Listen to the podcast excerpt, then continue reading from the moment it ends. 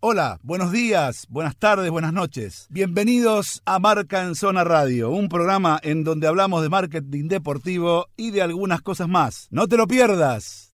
Auspicia Marca en Zona Mastercard. OnFit, gimnasio low cost. Lo primero que tenemos que entender, este es un plan que ya tiene 6 o 7 años. Yo en su momento lo hice cuando estaba en Deloitte esto era un trabajo en base a cómo solucionar el problema de raíz de la industria del fútbol latinoamericano, en ese caso, o argentino, si querés ser más directo, que es que somos productores de materia prima y no de producto terminado. ¿Qué quiere decir esto? Nosotros sufrimos sangría de talento todo el tiempo y nuestros derechos de TV, ergo, valen mucho menos. Si los mejores jugadores jugaran acá, nuestros derechos de TV saldrían muchísimo más. Y eso nos permitiría generar un montón de cuestiones más. Bueno, la llegada de Messi es un sacudón a este modelo. Es la forma de dar vuelta la matriz industrial. Yo les hago una pregunta a ustedes antes de arrancar. ¿Cuántas matrices, cuántas industrias se cambian de un día para el otro con la contratación de una sola persona? Eh, creo que la nuestra nomás, creo. Y acá vamos a explicar el por qué. Eh, primero, como siempre contamos, es hay oleadas de cómo se mueven los grandes talentos en Europa sobre todo, que tiene que ver con la presión tributaria. Es decir, los jugadores suelen migrar a aquellos países donde pagan menos impuestos. Entonces ya podemos empezar comparando eso. Barcelona está cerca del 45, 47, hasta 48% de impuestos a las ganancias. Acá el tope, como sabemos, es 35. Con lo cual, el salario anual que hablábamos en el programa pasado, cuando hablamos con el periodista español, recordame el nombre, por favor, Dani. El, programa pasado fue mm, Carles Fite. Bueno, que hablábamos con Carles, él contaba que cobraba 50 millones y le parecía muy difícil que acá lo paguemos. Bueno, señor, lo primero que debe entender es que acá no tenemos que pagar 50 millones, sino que tenemos que pagar 38.4 millones de dólares. Con lo cual, sigue siendo un montón de plata, pero es una cifra bastante menor a los 50 millones. Ergo, paga menos Newells que lo que pagaría Barcelona por año a Messi. Eso es un primer factor. Pero después de eso entramos a pensar ¿Cómo es el esquema de ingresos que va a generar Messi? Hay un montón de esquemas de ingresos diferentes. Hoy Argentina eh, está renegociando, si, no, si ya no lo cerró, sus derechos internacionales de TV como liga.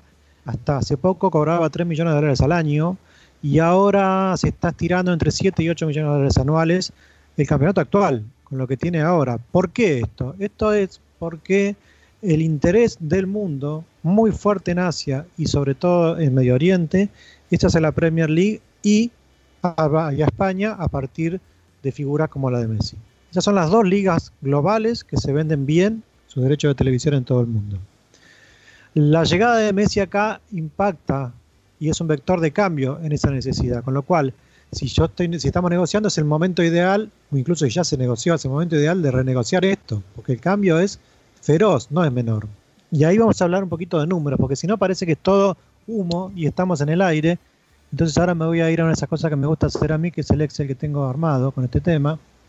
Tengame un poquito de paciencia, porque lo tengo todo escrito en Word, pero si no veo los números me mareo, como buen licenciado en administración, quiero ver los números. Si yo les dijera a ustedes, ¿no? Que el flujo de ingresos del primer año de todo el proyecto estoy parándome en la planetilla, es de 1.790 millones de dólares. ¿Qué me dijeran que soy? Hago una pregunta, más allá del ¿Cómo, ¿Cómo, cómo? si yo digo que el primer año, el primer año, con Messi acá, un año completo, yo puedo facturar 1.700 millones de dólares. ¿Qué dicen? ¿Estoy loco? Sí. Y yo no, yo no digo que estás loco, pero te pido, fundamentámelo. Bueno, ahí se los voy a fundamentar pasito a pasito, como diría nuestro amigo Fonsi. A ver. Vamos a basarnos primero en una dinámica que es la única que sostiene la TV por cable. Hoy el deporte es la única que está sosteniendo la TV por cable en la región. ¿sí? Si vamos a cantidad de millones de abonados en la región, de los datos disponibles por cualquiera que investigue un poco el mercado, más o menos, en la región entre Argentina, Colombia, Brasil, Chile, Uruguay, México, Ecuador, Venezuela, Perú, Paraguay y Bolivia, estamos más o menos en 70 millones de abonados al cable. ¿sí? Les vuelvo a repetir, el deporte es lo que está sosteniendo vivo al cable.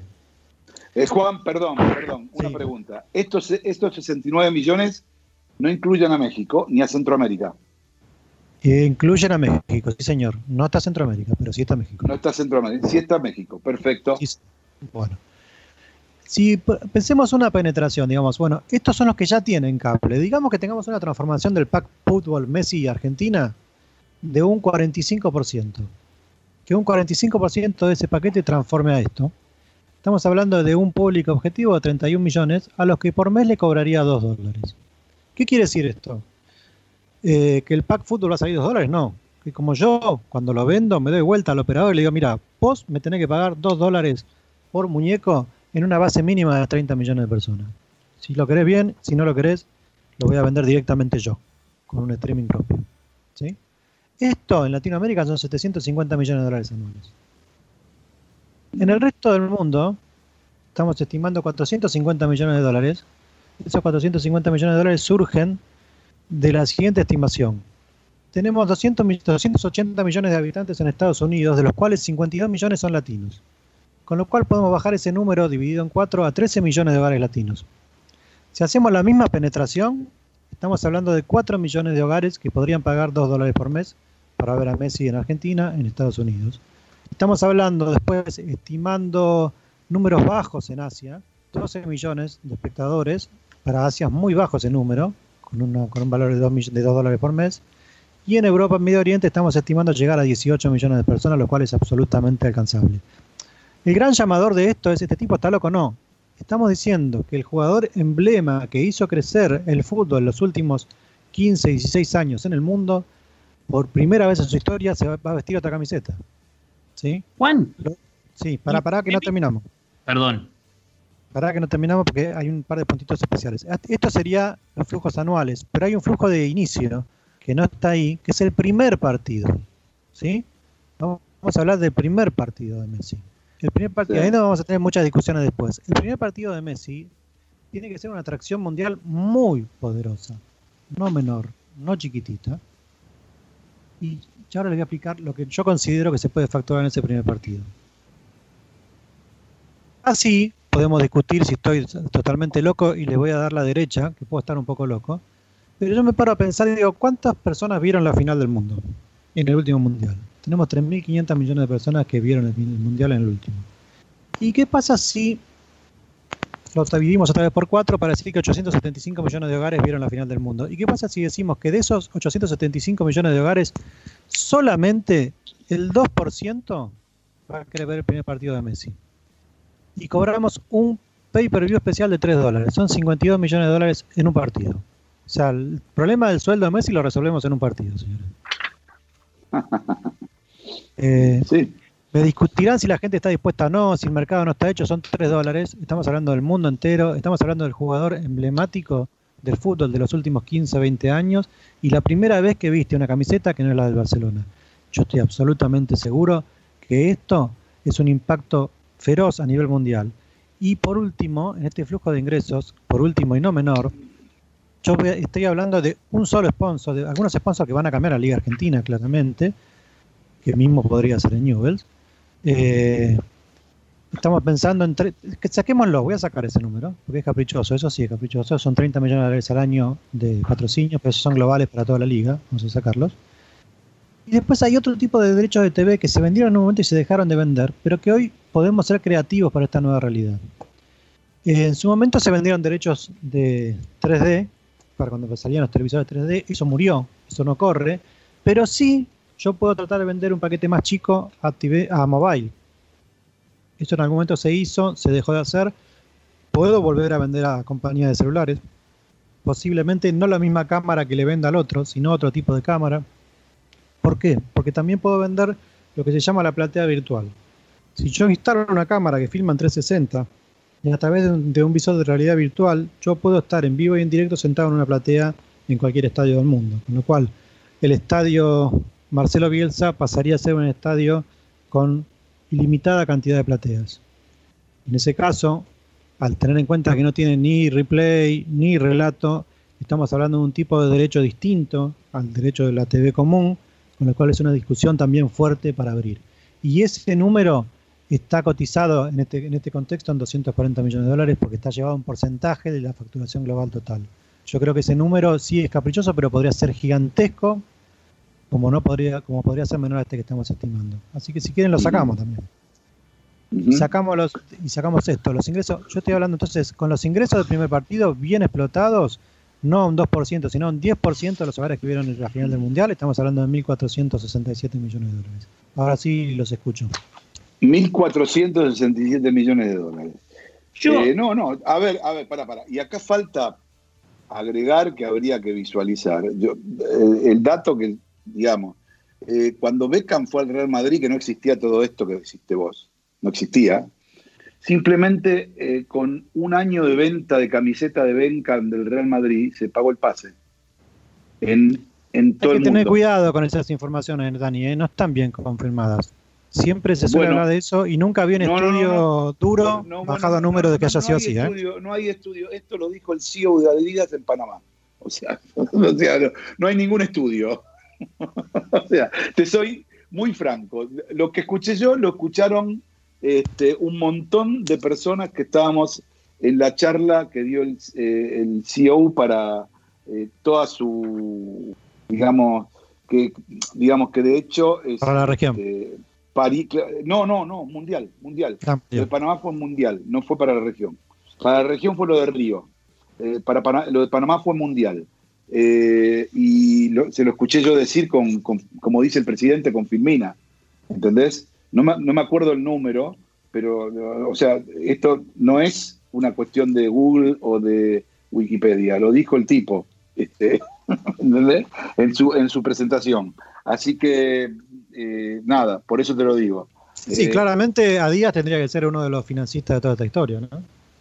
Eh, no sé si Adidas, pero en definitiva también, o sea, a todo esto, a todo esto que vos armaste, porque todo esto es, tiene que ver con lo, con lo derecho de televisión y todo eso, pero después falta todo lo demás. Que, por, por eso, a eso, a eso voy, Dani, y le quería hacer esta pregunta a Juan.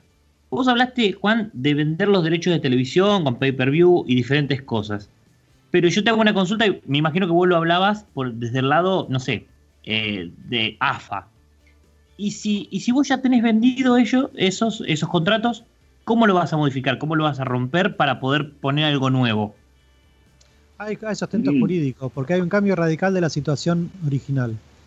Porque, habría, porque de este caso, aquel que me compró los derechos por 8 millones estaría teniendo un ingreso superlativo no relacionado con, con, lo, con, con, la situación de origen de la negociación. Cuando se rompe tanto la situación de origen, cuando cambia tanto las condiciones de negociación, es, es vital y es hasta legal rearmar eh, renegociar todo. Ah, por eso te preguntaba. Si en, cualquier jugado, en cualquier jugado lo terminás ganando. Y además le conviene a la marca. en definitiva es un beneficio para todo el mundo. ¿eh? En definitiva, eh, los derechos, a ver, los derechos que tenga con, digamos, vos te pensás que Manchester United o cualquier club que capta a Messi le dice a los, a los patrocinadores, bueno muchachos, ahora escúchame, este, ¿Cuánto más me pones? No, pero más, allá de eso, pensá, pensá cuando hicimos esta cuenta, yo te estoy diciendo que son 2 dólares por mes. ¿Cuánto sale el pack fútbol acá? Eh, se va 800 y pico de pesos. ¿800? Sí, a ver, Juancito, te perdimos, me parece. Video al Blue, si lo pongo al Blue son 6 dólares por mes. Sí. sí.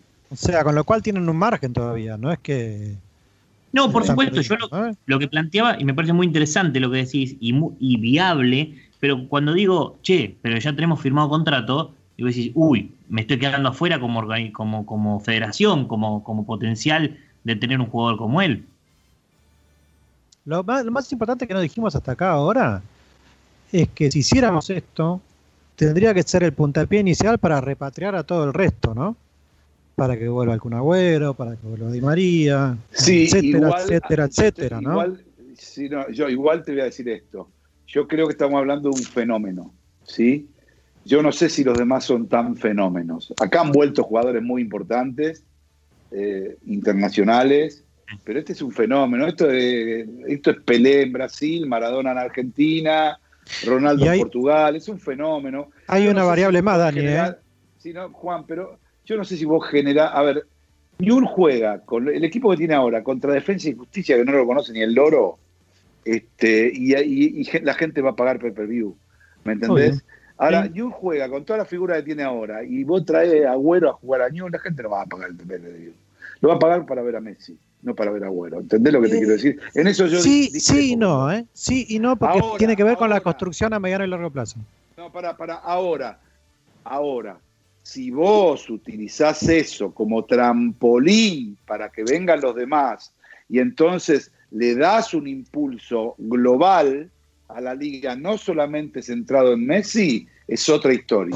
Exactamente. Yo lo que quiero es que el próximo Messi no se vaya a Argentina, eso es lo que quiero.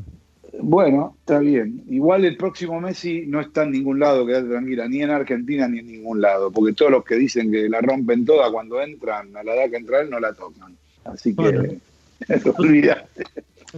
por una vez, por una vez en la vida, eh, eh, cobrar como lo que somos, que somos generadores de fútbol y no como Totalmente, productores de jugadores allá afuera. Pero hay una variable más que no estamos teniendo en cuenta, ¿eh? que esto ya, fíjate cómo un plan de este tipo impacta en todos lados. Me parece que la llegada de Messi implicaría reformar, entre comillas, interpretaciones del reglamento. ¿Qué quiero decir con esto? Yo no puedo permitir que cualquier destructor de fútbol que tenemos en estas canchas, como son los defensores centrales y algunos volantes centrales, a lo que la gente les aplaude una patada, rompan el espectáculo. Con lo cual yo tengo que pedir al, colegio de árbitros que a la primera patada de atrás a Messi roja y a la segunda roja y 15 fechas de suspensión. Para que se lo ah, marque, pero que se pueda generar espectáculo. Si mato el espectáculo, no me sirve que venga. ¿eh? Bueno, a ver, Nachito, vos tenías algo para aportar a lo que está diciendo Juan. Dale, porque estamos, estamos con el tiempo que apremia. Dale, yo, yo quise, eh, concuerdo mucho con, el pensamiento, Dani, que vos tenés, y hasta soy un poquito más eh, no sé, para pelearme de que para mí Lionel se va a quedar en Barcelona, pero quise verlo con otros ojos y me puse del lado más marketinero y más de números también como, como Juan. miren estos datos. Si Lionel se va de, del Barcelona, dejan de entrar 50 millones de euros a la hacienda de España. Con, Luis, con ya la salida de Luis Suárez son 15 millones menos. ¿Bien? O sea, mucha, mucha plata. Vamos por el lado de, que a mí me, parece que más impacta en la ciudad. El Museo del Barcelona, casi 2 millones de personas tuvo de visitantes en, la temporada 2018-2019. Bien, casi igualó el ticketing que tuvo el Camp Nou. Bien, toda la gente que pagó una entrada casi lo igualó el año del museo. Y dicho sea de paso, el museo es el, la quinta atracción más visitada de Cataluña. ¿eh? Sagrada Familia, Museo de Gaudí, el Acuario. El quinto es el museo. Mi pregunta es, si Lionel Messi, ¿quién pierde más? No, no, además te voy a decir esto, no solo esto.